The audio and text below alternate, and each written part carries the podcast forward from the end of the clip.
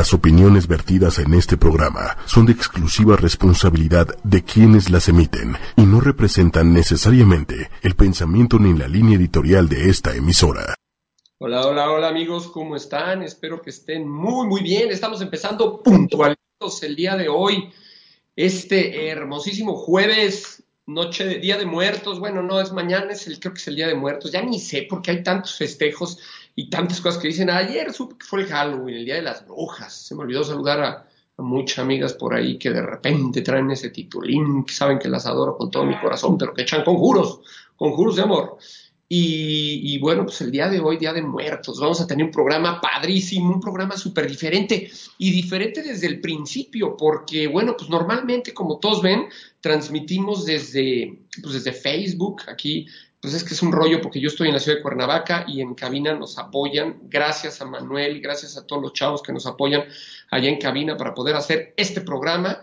Y bueno, si ustedes vieran todo lo que tuvimos que hacer para poder transmitir, no lo podrán no lo podrían creer. Pero ¿cómo están? ¿Cómo les pinta el día? Estoy haciendo un poquito de tiempo como todos los, los eh, jueves para que se conecten. Acuérdense, nos pueden ver por iTunes Radio, ocho y media, por YouTube, ocho y media.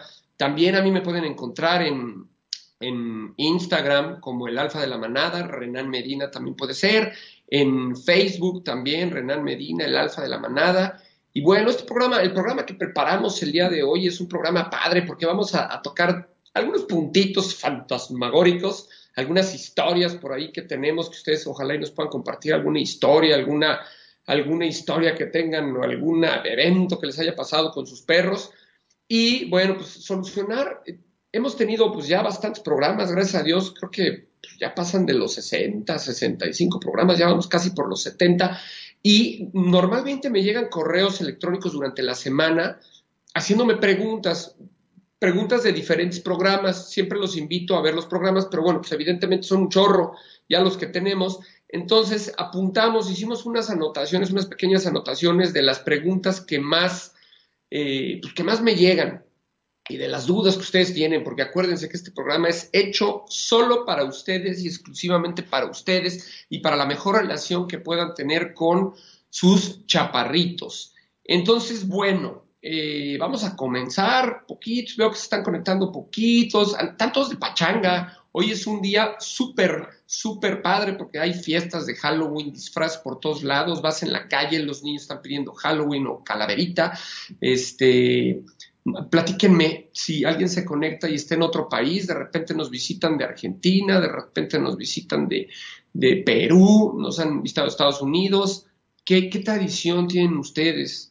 Nos salen los niños a pedir calaverita o Halloween, como le decimos en México, que es llegar y pedir dulces, tocar en las casas, disfrazados. Eh, aquí en Cuernavaca de repente hay unos fraccionamientos que son cerrados y salud con mi tecito siempre saludándolos. Y, está padrísimo porque las fiestas son súper seguros, los niños andan caminando en la calle, son ríos y ríos de niños pidiendo pues, dulces, este, tocando en las casas, hay unos cuates que de repente adornan las casas increíbles, súper temáticas, y cuando llegas, empiezas, eh, entras a la casa y se cuenta que es una feria, la casa de los sustos. Pero bueno, pues espero que le estén pasando todos muy, muy bien. Veo no mucha audiencia el día de hoy, poca audiencia, y precisamente puede ser por ese motivo, porque todos están de pachanga. Nos urge, qué hubiéramos hecho? Hubiéramos transmitido desde una fiesta de disfraces o hubiéramos organizado una fiesta de disfraces de perros fantasmagóricos. Bueno, ¿cómo ven? ¿Arrancamos ya el programa o seguimos haciendo un poquito de tiempo para que todos se puedan conectar, nos puedan ver? Y bueno, pues podamos andar todos en el mismo canal para no andar repitiendo. Como, como pueden ver el día de hoy, eh, vamos a hablar de mitos, perros y fantasmas. ¿Por qué el tema mitos? Porque vamos a tocar una serie de preguntas y mitos que, que han surgido de todos los programas, como les comentaba anteriores. Eh, perros, porque pues el programa siempre habla de perros, es lo que a nosotros nos encanta, y fantasmas, porque vamos a platicar dos o tres historietas que nos han tocado a nosotros y que, Jorge, ¿cómo estás? Ya te estás conectando. Ahora te estoy viendo en otro, ahora te tengo que ver aquí desde mi celular, no sé si se alcanza a ver aquí en mi celular. Yo me conecté igual que ustedes y estoy viendo desde aquí el video. Jorgito, qué bueno que te conectaste. La semana pasada no estuviste con nosotros. ¿Qué pasó? ¿Qué, qué pachanga te agarró? Jorge, como todos ustedes saben, es un amigo mío, un gran amigo, adiestrador también, entrenador de perros, de los mejores que hay. Le mandamos un cordial saludo porque siempre nos sigue y siempre nos apoya. Veo que por ahí empiezan a poner manitas, corazones. Contáctenos, por favor, díganos de dónde nos están viendo, en qué lugar, de qué lugar nos hicieron favor de abrirnos las puertas de su casa, de su oficina, etcétera. Pero bueno, pues vamos a arrancar con el primer, el primer tema, el primer punto. Dividí toda la clasificación, en, hice una listita en las 10 preguntas más frecuentes. Bueno, son nueve, porque la última ya es, este, pues habla un poquito de lo que decíamos, ¿no? De los perros y fantasmas, pero fueron, son nueve preguntas que normalmente me hacen, que normalmente me, me cuestionan, y bueno, pues vamos a tratar de dar, como siempre les he dicho, no somos poseedores de la verdad absoluta, y eh, pues siempre aprendemos, aprendemos unos de este lado y otros de aquel lado, pero normalmente yo siempre he dicho que cuando uno trabaja con perros y cuando uno tiene la, bendición de poder platicar con ustedes a través de estos medios, pues aprende, aprende, yo aprendo muchísimo con ustedes. La primera pregunta que me hacen, eh, en alguno de los programas hablábamos de los, eh, de los elementos o del, no sé, correa, collar, eh, los elementos que se necesitan para poder adiestrar un perro. Y eh, pues yo les decía, número uno, el collar de adiestramiento. Eh, hay muchas teorías y hay mucha eh, falsedad en, muchas de las cosas que se dice. se habla que se, le llaman collar de castigo. Aquí lo estoy presentando. Es este collar, lo traje, es un collar nuevo, es un collar alemán. Y, unos dicen es mal, otros dicen es bueno, otros dicen lastima al perro, otros dicen no lastiman. Por ahí van a empezar algunos amigos adiestradores. Oye, no utilizas el, el, tema positivo. ¿Quién, ¿Quién, más se conectó por acá? Nimrod García. ¿Cómo estás, Nimrod? Qué gusto. Les digo, ahora estoy, entre que estoy medio ciego y entre que ahora tengo que leer sus mensajes aquí en mi celular y aparece una letita chiquita, me voy a tardar un poquito, pero eh, eh, les agradezco que estén viéndonos, que estén conectándose. Y bueno, estamos hablando de la primera pregunta. Ah, por aquí otra vez, perdón, es que García, Alfred, Alfred, ¿cómo estás? Saludos, qué bueno que también te conectas, me da muchísimo gusto. Y bueno, estábamos hablando del, collar de entrenamiento. Muchos dicen lastima a mi perro, daña a mi perro, utiliza el sistema positivo, eh, no utilizas collar de castigo. Eh, una serie de mitos y una serie de cosas que hablan y, bueno, pues de repente no se contrapone utilizar un sistema positivo. De hecho, por ahí hay un, adiestrador alemán, eh, no alemán, europeo, perdón, que, bueno, pues habla de una técnica que es negativo, positivo, positivo, nepopo. Y, y bueno, siempre que hay un positivo, también tiene que haber un negativo, así como el yin y el yang. Eh, cuando tú trabajas con un perro de forma positiva, cada vez que el perro hace la actitud o lo que tú quieres hacer, lo premias y también debe de haber una corrección. La corrección natural para los perros, si ustedes lo hemos hablado, lo hablamos por ahí en la crianza, en el programa de crianza, eh, la mamá del perrito, los primeros regaños que un perro recibe, es la mamá. La mamá muerde el cuello, gruñe y somete. Es una mordida, es, no lo va a lastimar, no lo va a matar, pero sí lo va a corregir, le va a morder y le va a decir, tranquilo. Eh, bueno, pues el collar de adiestramiento, eh, lejos de lastimar al perro, es la conexión que tiene el perro entre nosotros y eh, el perro, ¿no? A través de la correa. Muchos van a decir que la conexión está mental y también muchos, porque yo lo he utilizado, hemos, puede, uno entrenar un perro sin collar. Yo estoy hablando de que en el 99% de las escuelas lo utilizan y debe de tener ciertas características, así como debe de saberse poner. Número uno, yo recomiendo los, los collares alemanes, son Sprenger, los alemanes eh, tienen una calidad en sus cosas maravillosas. Número dos, no necesita ser el collar grueso, así, entre más grueso, más machín se ve el perro, y entonces pensamos todos que es el, collar apto y el collar que funcione. A mí me encanta usar collares delgaditos, porque realmente, como les digo, y van a ver ustedes, eh, es, no es una corrección, es una nada más llamadita, como si le hiciera. ¿Han visto a César Millán que agarra la mano y les hace a los perros para que volteen. Bueno, pues hagan de cuenta que este collarcito es como si te hicieran así. Es nada más una llamadita para que el perro voltee y te ponga atención. Y cuando haga algo que no nos está gustando, también decirle no y corregir un poquito. Jorge Rodas, Exactamente, táctil, visual, auditiva y táctil. Así, por esas tres vías aprenden los perros. Y bueno, pues esto entra dentro de la parte táctil, que insisto, seguramente va a haber personas por ahí que me comenten, algunos amigos, queridos amigos, que me digan, no, que está pasado de modo usar el collar y todo. Sin embargo, yo les puedo decir que en todas las escuelas del mundo, en todos los lugares en donde se trabaja con perros, aunque te digan que trabajan el sistema positivo, bla, bla, bla, todos utilizan el collar de adiestramiento. Eso es, y no es collar de castigo porque no castiga a nadie, es un collar de adiestramiento. Entonces, bueno, normalmente a mí me gusta el collar alemán, el Sprenger, aquí dice Sprenger, está quintado, es un poquito complicado que lo puedan ver o que lo puedan apreciar. Y bueno, me gusta el collar delgadito. Y otra de las cosas que me gusta es que es complicado que lo aprecien, voy a tratar de acercarlo para ver si lo logran ver.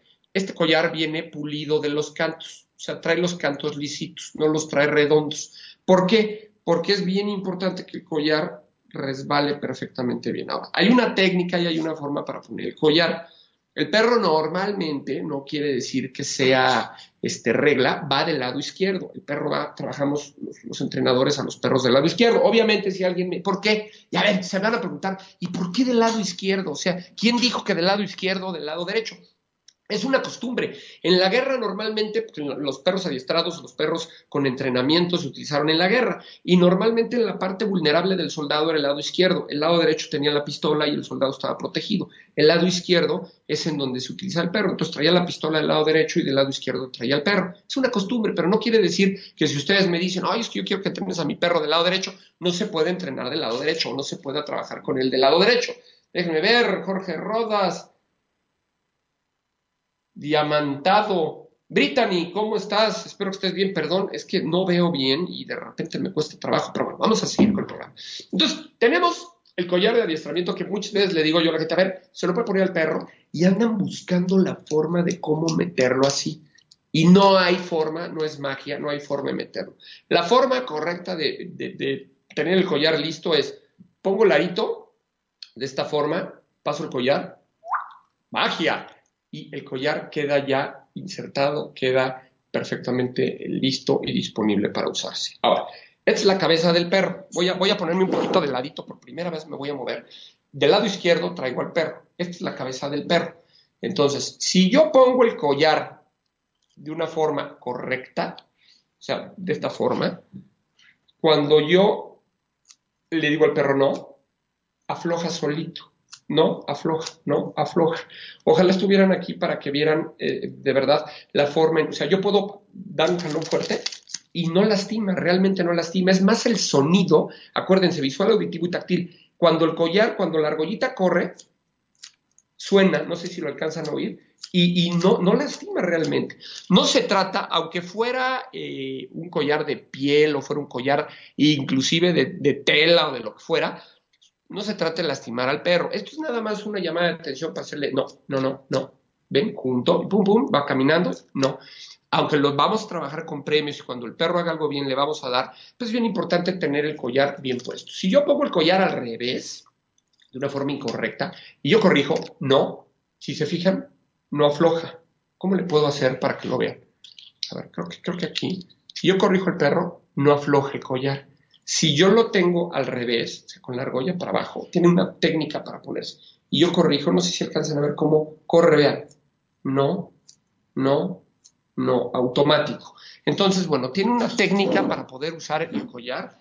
Es, es una técnica y, bueno, amigos, yo les quiero decir que un collar bien usado, todo aquello que tenemos en nuestra vida y todo aquello que tenemos a nuestro alcance, sin duda puede ser bueno, puede ser malo. Los carros son buenos, cuando utilizas el carro de una forma negativa, mal, cuando tomas, manejas, etcétera, el carro se puede convertir en un peligro y puedes tener un accidente. Cuando tú utilizas un collar, o sea, digo, es una comparación medio idiota, pero bueno, cuando tú utilizas un collar y lo trabajas y lo usas bien, lo utilizas de una forma correcta, es una gran herramienta para trabajar con tu perro. No es para ahorcarlo, no es para lastimarlo, no es para para pasarse de vivo y, excederse en fuerza, no, es, como les digo, una pequeña llamadita de atención. Tiene dos argollas, la argolla de trabajo, cuando tú insertas el collar queda una argolla y otra argolla, no sé si la alcanzan a ver, Bueno, pues la argolla de trabajo, que es la que corre, y la argolla neutral, si tú le pones la bandola al perro aquí, pues no corre y es como si fuera un collarcito de piel. Y eh, bueno, pues otra de las cosas eh, importantes, como les digo, es no, hay, veces que la cabeza del perrito es muy chiquita y les queda un tanto así de excedente al collar. Esto es muy peligroso, vamos a poner que es la cabeza del perrito. Cuando, cuando lo aflojas, el collar se alarga y me ha tocado ver perros que con la boquita se atoran y se pueden ahogar. Hagan de cuenta que es la boca y el perro se puede ahogar. Entonces, mi recomendación es que el tamaño del collar, para que haga su trabajo correcto y para que no lastime al perro de ninguna forma, no debe de exceder en esta parte, en esta parte de la extensión, no debe de exceder de tres dedos. Si ustedes le ponen el collar al perro, calculen el tamaño del cuello y en esta parte de la argolla de arriba, la argolla de abajo, de preferencia no debe de exceder tres cuatro dedos para que cumpla con su función correcta, la corrección sea pronta, la corrección sea eh, oportuna en su momento, tengas el timing correcto y no lastimes al perro con una corrección sumamente larga. Bueno, pues entonces ese es el primero de los mitos. Vamos a ver qué nos dice por acá.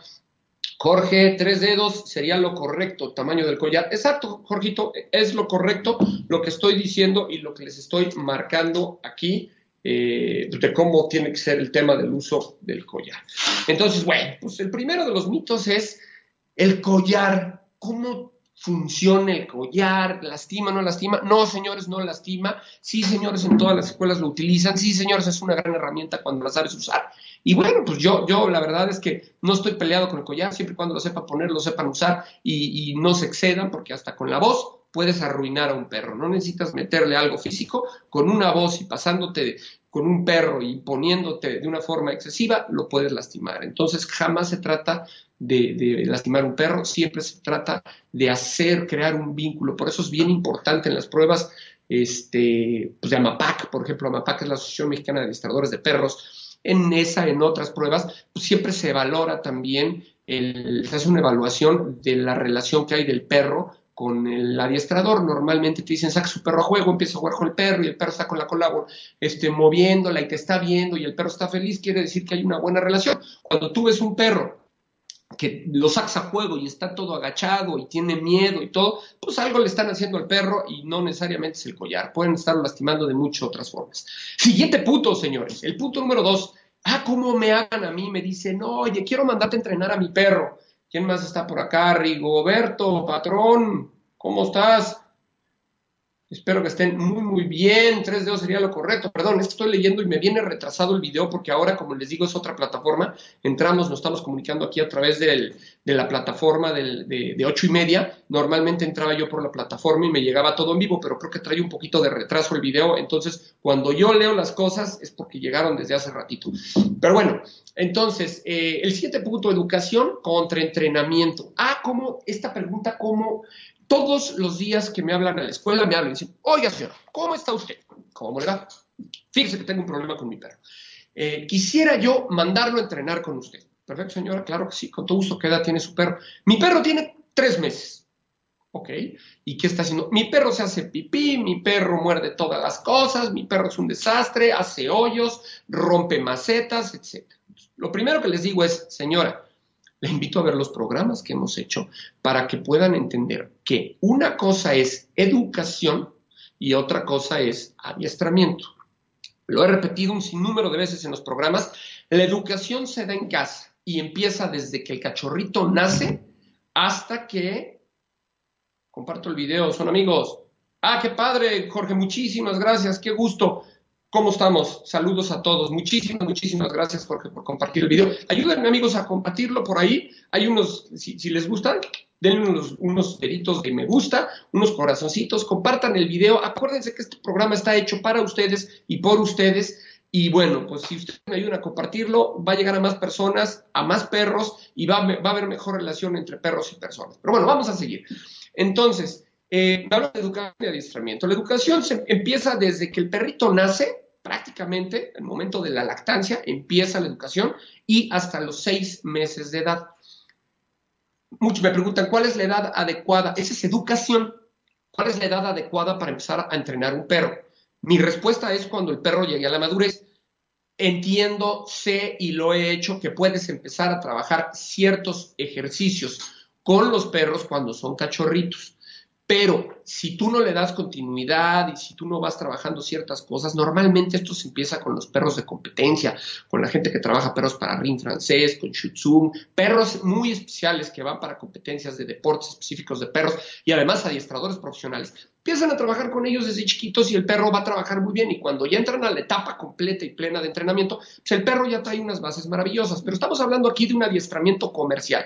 Normalmente el adiestramiento comercial tiene que empezar entre los seis y los y los ocho meses de edad. Es correcto. Jorge por aquí me está diciendo, es completamente correcto lo que Jorge está diciendo. El que venga y les diga, es que yo a, a los cinco meses, a los cuatro meses entreno a tu perro y todo, pues no quiero decir que es deshonesto, simplemente quiero decirles que los va a hacer gastar tiempo, dinero y esfuerzo y a veces entre los cinco y los ocho meses ustedes se agotan mentalmente y económicamente de estar pagando y de no ver los resultados que quieren. Cosa diferente sería que si un perro llega a la madurez a los siete, ocho meses y empiezan a pagar y empieza a trabajar el perro y empiezan a ver resultados inmediatos, pues va a ser mucho mejor. Eso es importantísimo. Ahora, la educación, pipí, popó, romper macetas, morder en casa, es como un bebé. Ustedes educan a sus hijos de conformidad con lo que ustedes quieran. Cada familia tiene reglas. No comas con la boca abierta, no subas los codos a la mesa, no te quites la camisa para comer en la mesa, quítate la gorra, etcétera. Una serie de cosas pero cada familia tiene reglas diferentes. Cuando me llegan y me dicen, quiero que entrenes a mi perro, que ya ahora ya lo entiendo al principio, decían, ¿de qué me está hablando? Y lo que quieren es, quiero que eduques a mi perro. Yo digo, bueno, ¿cómo voy a educar? Es como si a un niño lo llevan al kinder y le dicen a la maestra, eh, señorita, por favor, eduque a mi hijo, ahí me lo entrega ya educadito. Oiga, señora, pero lléveselo a su casa. Aquí en el kinder va a aprender manualidades, va a aprender una serie de cosas que van a hacer que el niño tenga un desarrollo cerebral mejor que otros niños. Pero no le voy a enseñar si hace pipí o no hace pipí, o si, si, le quito el pañal o no le quito el pañal, o si come con la boca abierta o si no lo come. Esa educación se da en casa. Por eso hay lo que se llama asesoría de crianza por aquí Jorge también debe de tenerla. Exactamente. Gran tema, adiestramiento y educación. Muchísimas gracias, amigo. Sí, es un tema y además hay una confusión terrible en la gente y, de repente yo ya no sé ni cómo explicarles. Por eso decidí este punto tocarlo y ampliarme un poquito en él. Eh, entonces, bueno, estábamos hablando del tema del adiestramiento. Empiecenlo, por favor, a los siete meses. El tema de la educación, tomen una asesoría de crianza. En la asesoría de crianza les van a dar, un profesional les va a dar todos los puntos que necesitan saber de la conducta de un cachorro, cuándo controles esfínteres, cuándo no controles esfínteres, cómo hacer para hacer pipí o popó, si los, toda la serie de implementos, complementos, tapetitos, entrenadores, liquiditos que les venden en esas tiendas departamentales, verdaderamente funcionan o verdaderamente no funcionan. Y todo eso lo van a ver dentro de la asesoría de crianza. Si el perro muerde los muebles, cómo quitarle que muerda los muebles, etc. Una vez que terminamos la etapa de crianza y tenemos un perro formado casi al 85%, o tenemos un perro con el 85% de problemas, entonces sí vamos a entrar al tema del adiestramiento. Que el adiestramiento lo único que va a funcionar y para lo único que nos va a servir es para que exista una mejor relación, un mejor vínculo, una mejor comunicación entre mi perro y yo. Que el perro no me brinque, que el perro no me jalone cuando lo saco a pasear, que el perro no se cruce en la calle, que el perro no agreda a la gente, etcétera, que va, de eso también va parte de la socialización. La socialización está dentro de la etapa de crianza y es también importantísima. Pero bueno, todo esto lo vamos a trabajar en el momento de entrenar o adiestrar a un perro. Y normalmente un nivel 1 de obediencia, que es el nivel básico que cualquier perro para cualquier actividad que ustedes quieran debe de tener, que los ejercicios se trabajan a punta de correa, esto quiere decir con correa, eh, va a durar de 4, 5 hasta 6 semanas dependiendo de la madurez del perro. Normalmente el promedio son 4 semanas. Entonces no se desesperen. Y otro punto muy importante, cuando ustedes lleven a su perro a entrenar, nada de que ya lo trabajamos, mira el perro qué bien trabaja todo, te lo devuelvo no, señores, pidan el cambio de mando. El cambio de mando es una de las cosas más importantes del adiestramiento. Cuando tú vas como cliente y le dices, ya sabe mi perro trabajar, yo no sé manejar a mi perro, quiero aprender a manejar a mi perro, necesito que me des el cambio de mando. Exíjalo, es parte del adiestramiento. Y un profesional les va a enseñar perfectamente cómo manejar a su perro, les va a explicar cuántos minutos tienen que trabajar con él o no trabajar con él, etcétera. Entonces es bien, bien importante que terminando el adiestramiento de su perro pidan el cambio de mando. Lo puede tomar una persona o lo puede tomar toda la familia, es indistinto. Ese otro mito de que, no, es que si yo tomo el cambio de mando, el perro solamente me va a obedecer a mí. No, señores, yo he ido a casas en donde doy el cambio, manda papá, mamá, niños, al chofer, a la muchacha, a la gente de servicio, a todos, y todos, el que se aplica a trabajar con el perro es el que va a trabajar con él. Un canal enorme de comunicación. Exactamente, amigo. Muchísimas gracias. Este, voy siguiendo mucho a Jorge porque, como les digo, es gran amigo mío, gran entrenador, gran, eh, muchos años de experiencia. Y bueno, me encanta. Si digo por ahí alguna barrabasada, George, por favor, dame un coco. Te agradezco que estés siguiendo el programa. Y bueno, pues ese sería el siguiente punto, ¿no? Otro de los puntos que me han hecho, y es un tema bien, bien complicado, porque es un tema muy áspero para todas las gentes amantes de esta raza, me declaro amante de esa raza, aclaro antes de tocar el punto y les digo que son perros que me fascinan, son perros maravillosos. ¿Qué pasa con los pit bulls? ¿Son asesinos o no son asesinos? De entrada tenemos que remitirnos a la historia de la raza, que la raza como tal, o sea, el nombre de pitbull es un nombre con el que se conoce a la raza, pero no está reconocida ni ante la Federación Sinológica Internacional ni ante el Kennel Club. El nombre de Pitbull viene de los pits de pelea en el norte de Estados Unidos, en donde, bueno, muy, muy, hace mucho tiempo eh, echaban perros a pelear y entonces empezaron a hacer cruzas entre el American Staffordshire y el Bulldog y empezaron, y el Bulldog inglés y, y el, perdón, el Bull Terrier inglés y empezaron a hacer una serie de mezclas de razas de perros poderosos que tenían alto instinto de presa y de, ese, de esa mezcla sale lo que es el conocido pitbull, como les digo, no está reconocida la raza como tal. Número uno, quiero decirles que son perros preciosos, son, eh, perdón, voy a terminar con esto, el cambio de mando es más del 60% para mí contra el cliente. Es correcto, Jorge, regresando un poquito al punto anterior, les digo, voy leyendo porque quiero darle continuidad a los comentarios que amablemente ustedes están haciendo, y tiene razón, Jorge, que el cambio de mando es de las cosas más importantes. Muchas gracias, les pido que pongan ahí sus manitas, pum, y un corazoncito que brinco ahorita. Acuérdense, si les gusta, si no les gusta, este, corazoncitos y vámonos, compartan por favor, compartan el programa. Bueno, estamos hablando de los pitbulls.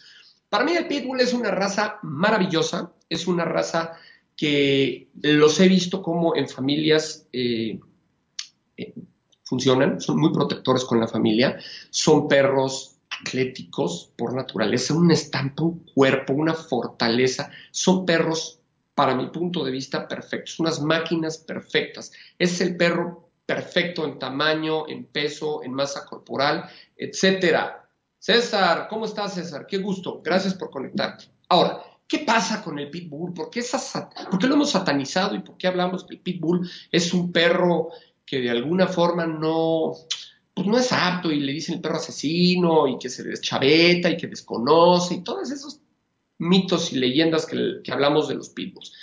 Es cierto que el Pitbull tiene dos puntos bien importantes, así como el American Staffordshire Terrier, así como el Bull Terrier inglés, así como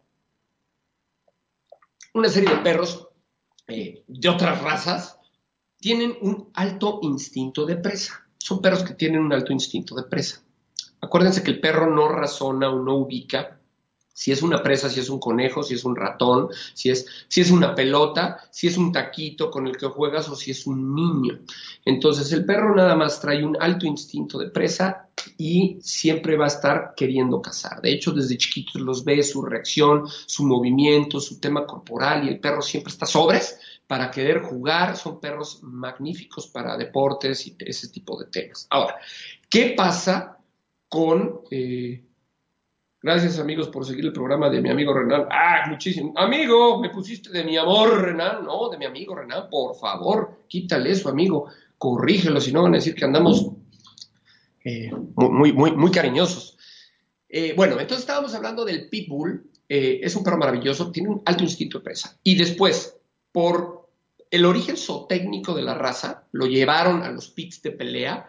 Eh, trae también un alto instinto de combate, que eso es algo bien complicado de quitar.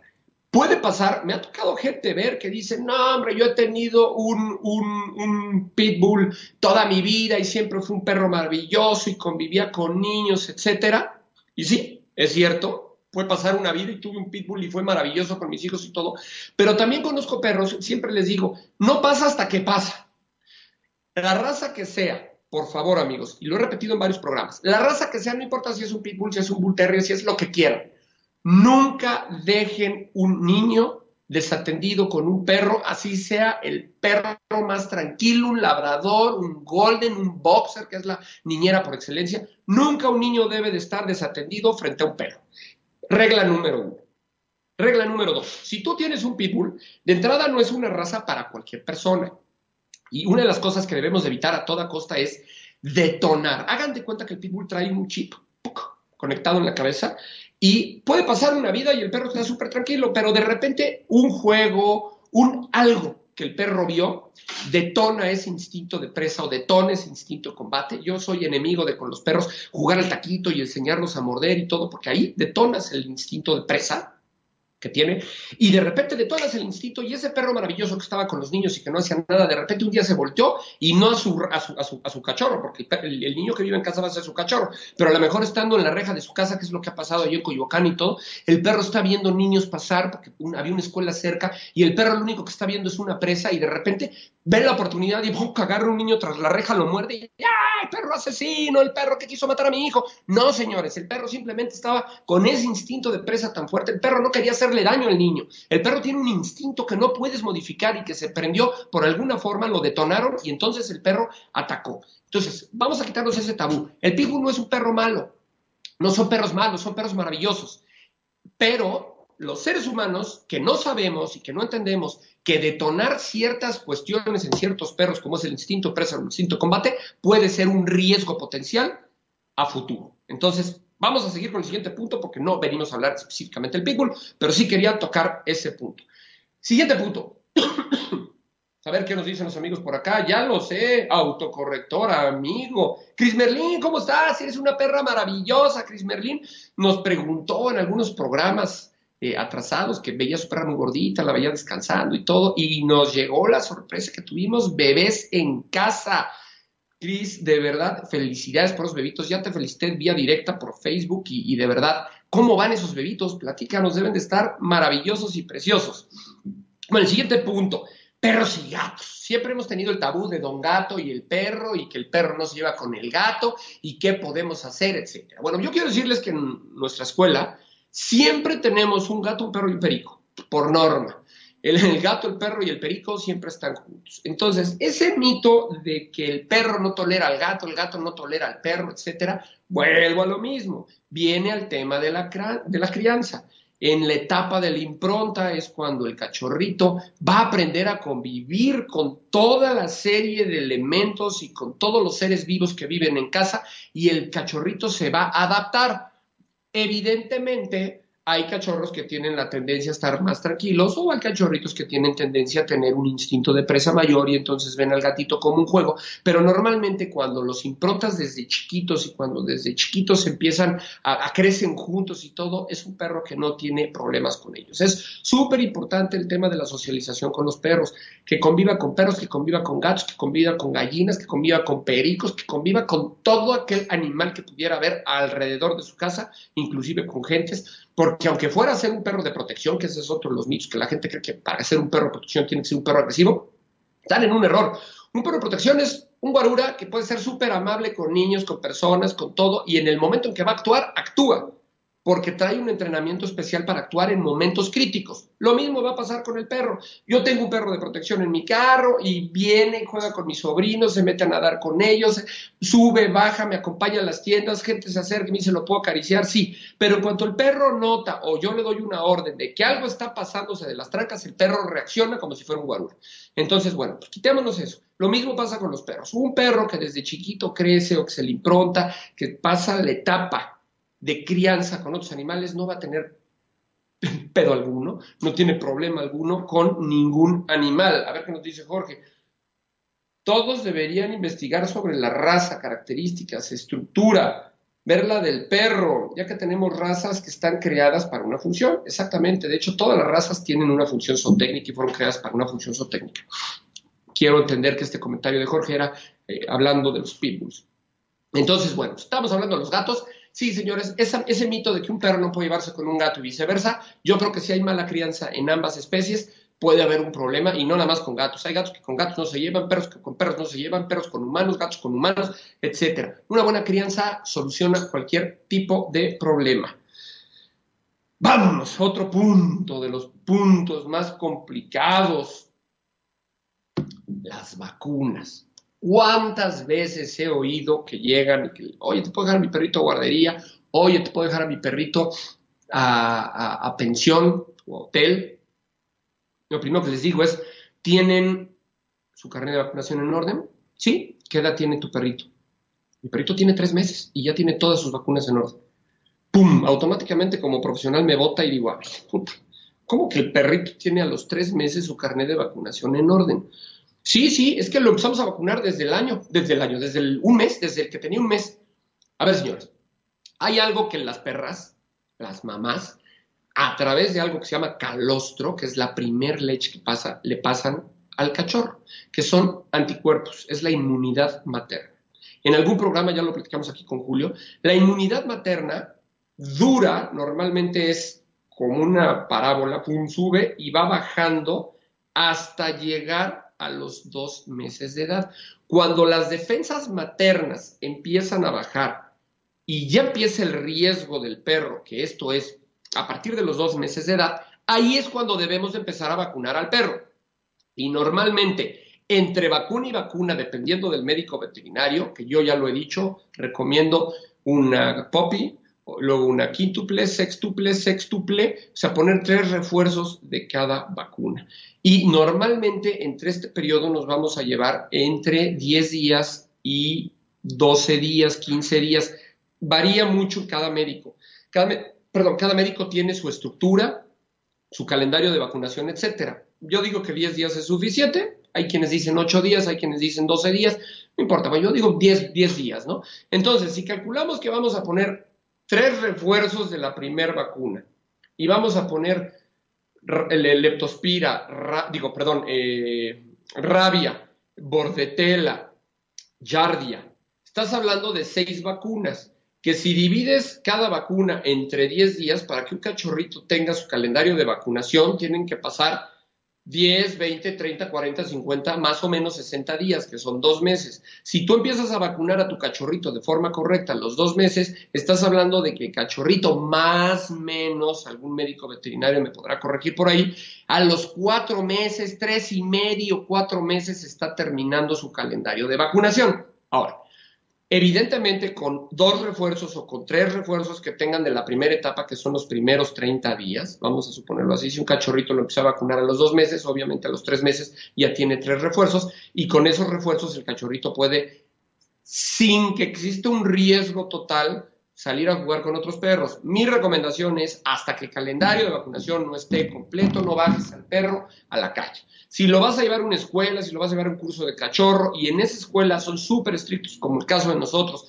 en donde para que el perro pueda llegar, o todo perro que pueda entrar tiene que tener un carnet de vacunación, reduces el riesgo. Pero por favor, no se dejen llevar con todas esas personas que les dicen que a los dos meses el perrito ya está vacunado al 100% y entonces yo ya no tengo nada que hacer. Ese es otro de los grandes mitos y las grandes preguntas.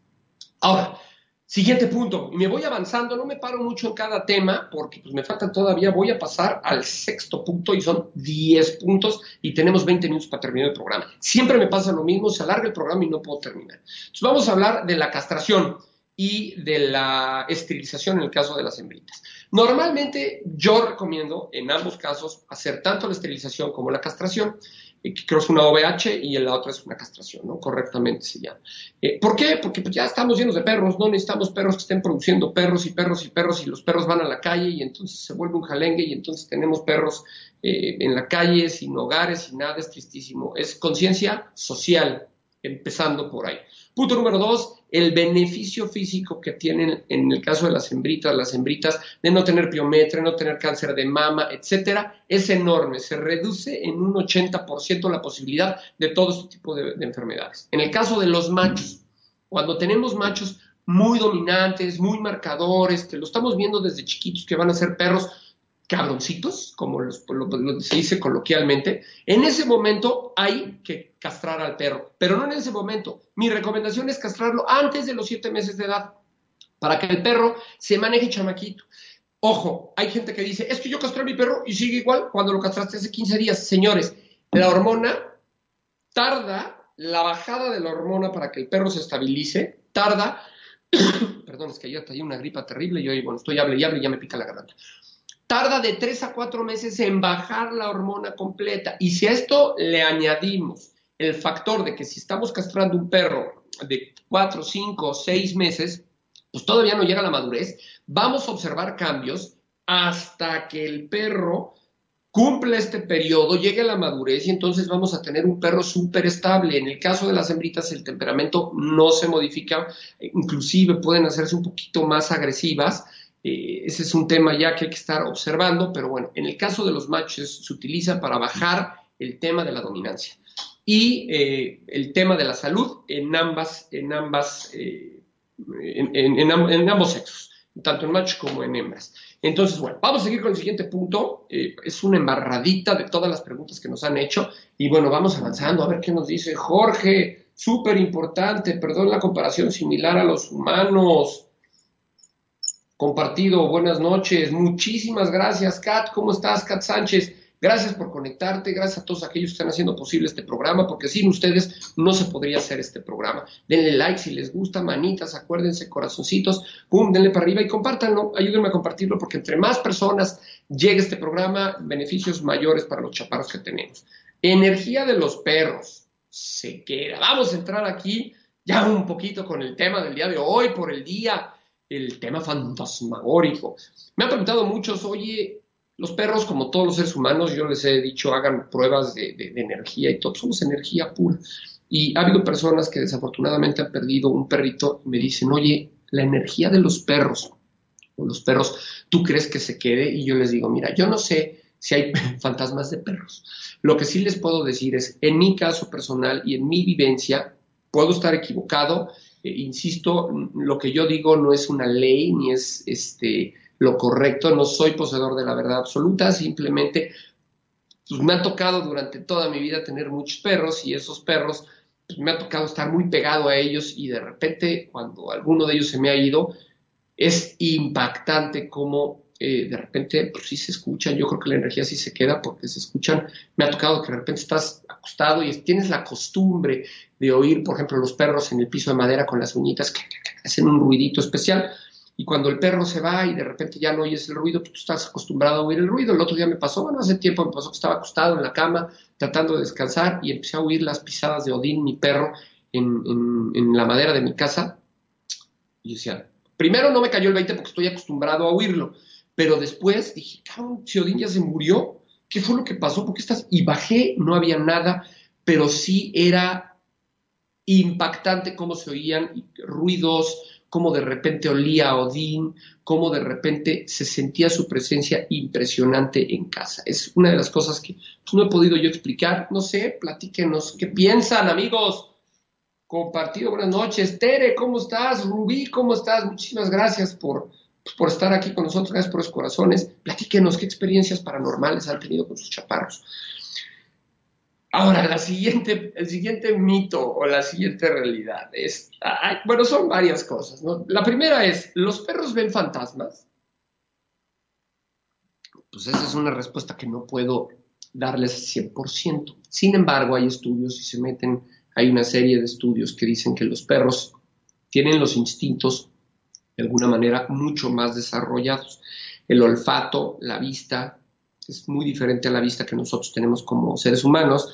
El olfato, el oído, el olfato es 10.000 veces más potente que el del ser humano, el oído es sumamente más fino, pueden alcanzar sonidos que nosotros a lo mejor no percibimos.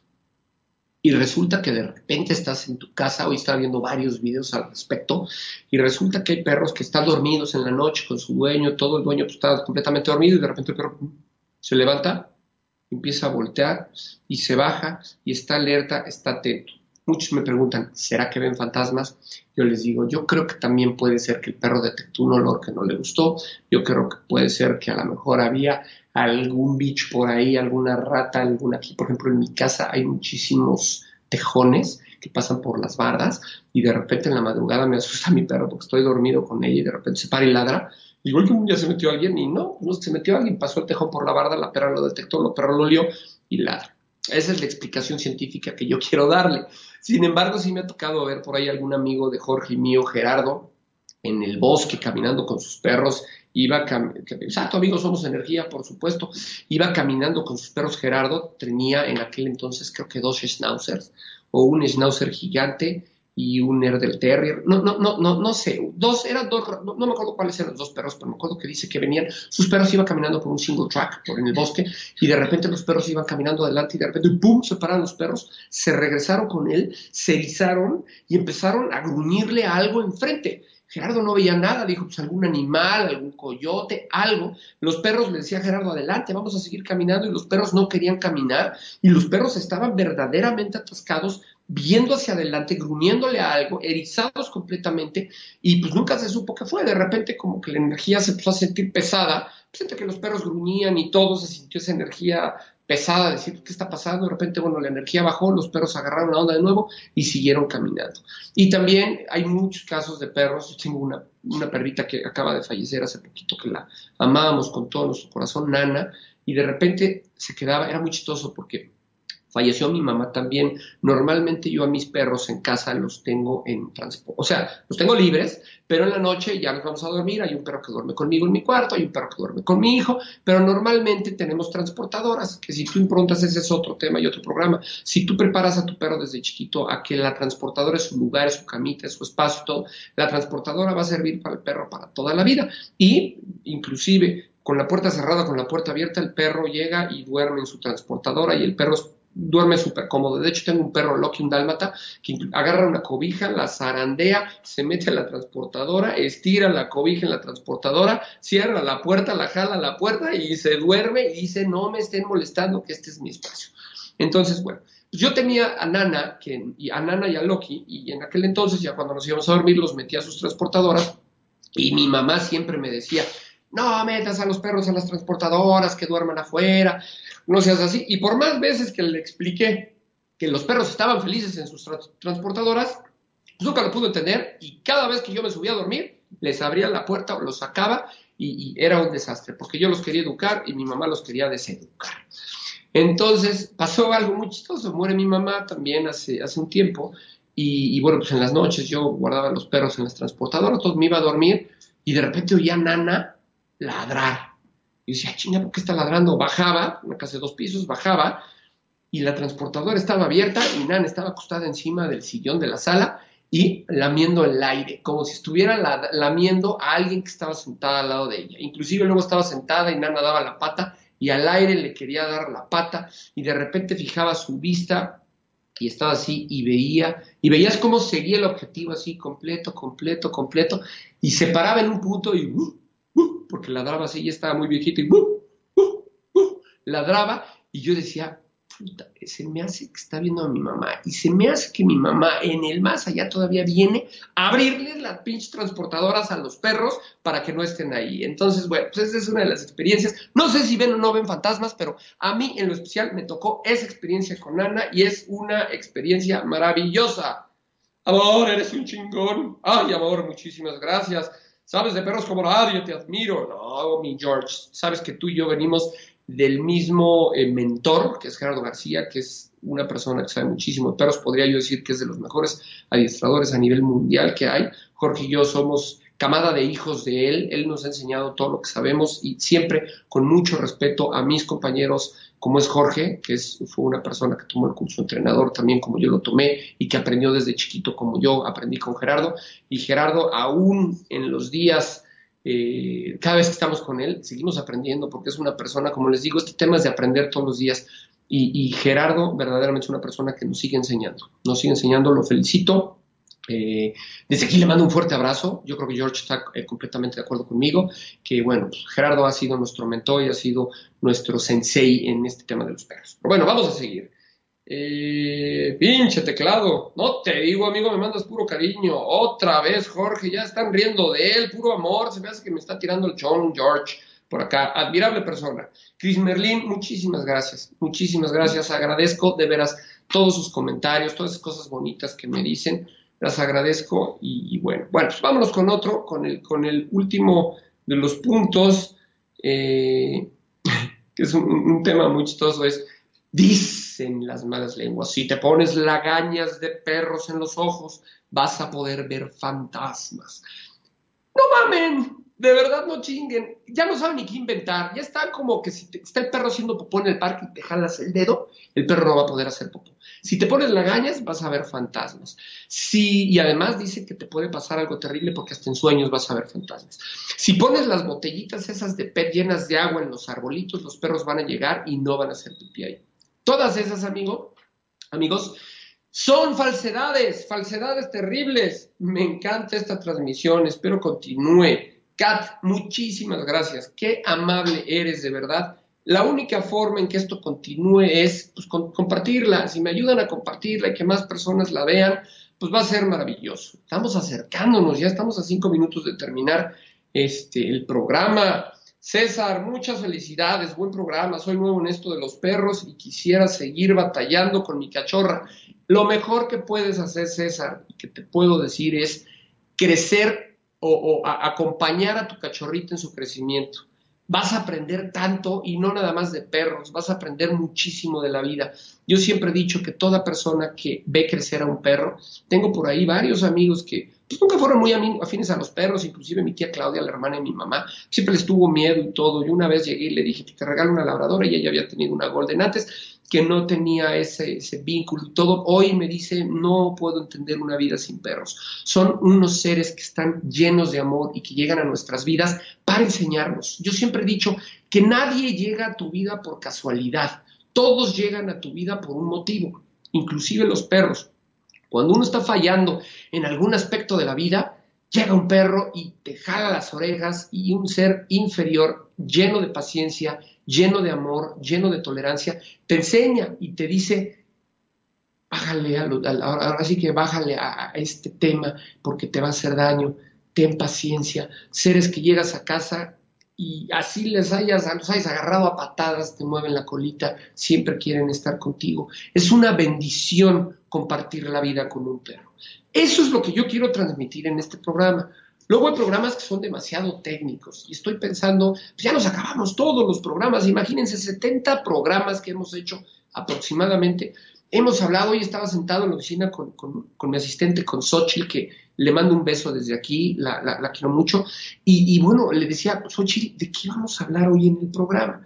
Y porque de repente me dice, habla de las vacunas, pues ya hablamos, habla de la crianza, ya hablamos, habla del adiestramiento, ya hablamos, habla de... Y pues imagínate, 70 programas, ¿de qué temas no hemos tocado? Por eso quisimos hacer una compilación de los puntos más específicos que nos han preguntado, las preguntas más directas que nos han mandado. Déjenme leer un poquito a todos. Me encanta este programa. César, muchas felicidades. Gracias, Chris Merlin. Es cierto que nos podemos enfermar con mi mascota. Mi madre me dice que no la carga mucho porque después, que no la cargue mucho porque después me enfermo. Pues mira, no quiere decir que te vayas a enfermar, pero ya lo hablamos en la etapa de crianza. Si tú cargas un perro, va en deterioro de su, temperamento, va en deterioro de su formación. ¿Cuándo has visto un lobo cargando otro lobo? Tenemos siempre que remitirnos a las conductas naturales. Evidentemente hay veces que hay que cargar al perro y hay veces, pero no los humanicemos. Un perro no está hecho para estar en brazos, ni un bebé, ni un cachorrito. Pero está, está hecho para estar en el piso, caminar, puedes jugar con él, puedes cargarlo. Si lo cargas, pegadito a ti para que el perro se sienta segura, nunca lejos de ti, nunca aventarlo y hacer las babosadas que de repente los seres humanos hacemos, porque eso le va a causar un estrés terrible al perro y vas a crear un tema ahí de confusión en su mente. De preferencia no lo cargues, no te vas a enfermar, no te enfermas si cargas a los perros, pero pues, va el deterioro del perro, el perro sí se puede enfermar y de aquí, no de ninguna otra parte.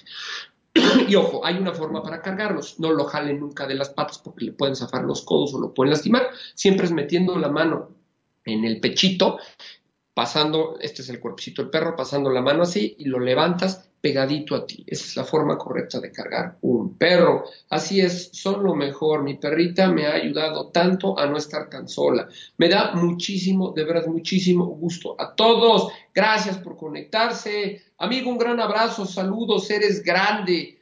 Gracias, amigo. No soy grande, soy igual que tú, igual que todos. Y la verdad es que, pues hablar de perros es mi fascinación. Tú lo sabes te mando un fuerte abrazo, mis amigos que siguieron el programa. es por la confianza que te tienen. Claro que sí, George. Y quiero aclararlo aquí, señores, todos aquellos que están viendo el programa y que son clientes de Jorge, ampliamente recomendado. Es un cuate que sabe muchísimo de perros, es un cuate que siempre sigue nuestros programas y además es mi amigo. Y a mis amigos yo los respeto, los quiero y los recomiendo.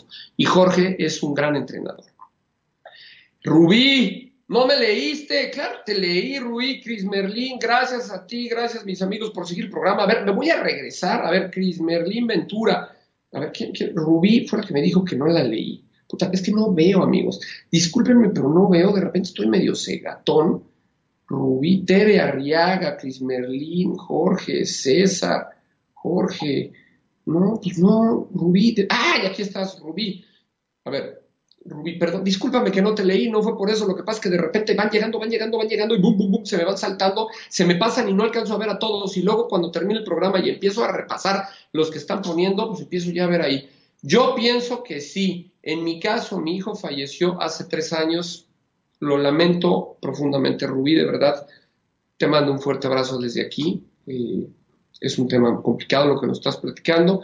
Y su perro guano está con nosotros, pero tengo su foto en la pared, pues en ocasiones ve la foto fijamente y comienza a mover la cola, muy rápido y a chillar y a ladrar. Las primeras veces era muy impresionante, ahora platico y, y lo calmo. Sé que lo ve. Rubí, Quiero agradecerte por compartir este tema tan personal con nosotros.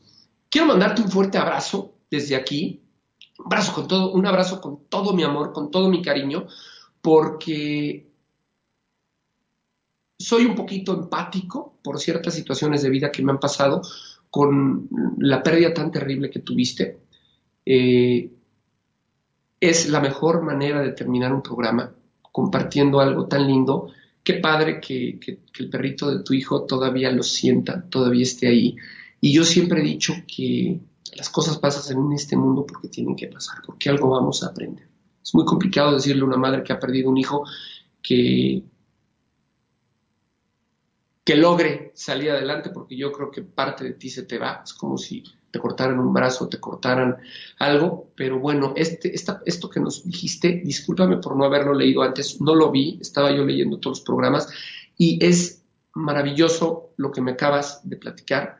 Se queda en mi alma, se queda en mi corazón. Espero, espero que en el, el alma de todos y en el corazón de todos esto nos acabas de platicar. Y te voy a decir una cosa, efectivamente, cuando el perro, cuando el perrito de tu hijo se queda viendo eh, la foto de tu hijo, ahí está tu hijo es un angelito que se está comunicando con otro angelito, porque los perros son esos, ángeles.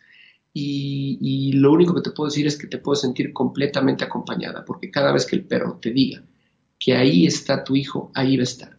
Háblale, platícale, abrázalo, acaricia al perro y entre los dos creen ese vínculo para conectarse en unión con tu hijo. Te mando un fuerte abrazo te mando todo mi cariño y te agradezco por haber compartido esto. Es de las cosas más fuertes que me han compartido y soy empático contigo porque también he vivido situaciones similares, no iguales, pero similares y es algo que trae uno siempre en mente. Gracias por compartirlo. Eh, solo, muere, solo muere lo que dejas de pensar. Jorge, gracias por ayudarme, por complementar este tema. Eh, y exactamente, solo muere lo que dejas de pensar. Cuando tú lo traes en mente, no muere. Amigos, me tengo que ir. Gracias por ese maravilloso programa de Día de Muertos. Gracias por todos sus comentarios. Fue un programa lleno de, cosas lindas. Rubí, Montero, un abrazo hasta donde estés. Cris Merlín, Javier, Jorge, todos aquellos que se conectaron, Tere, etcétera. Gracias. De verdad, gracias por permitir que este programa sea de usted, sea suyo. Me despido, acuérdense, compártanlo, ojalá llegue a muchos corazones, a muchas familias. Y bueno, pues sí, los perros siguen fantasmas y están más cerca de la gente que se ha ido de lo que ustedes creen.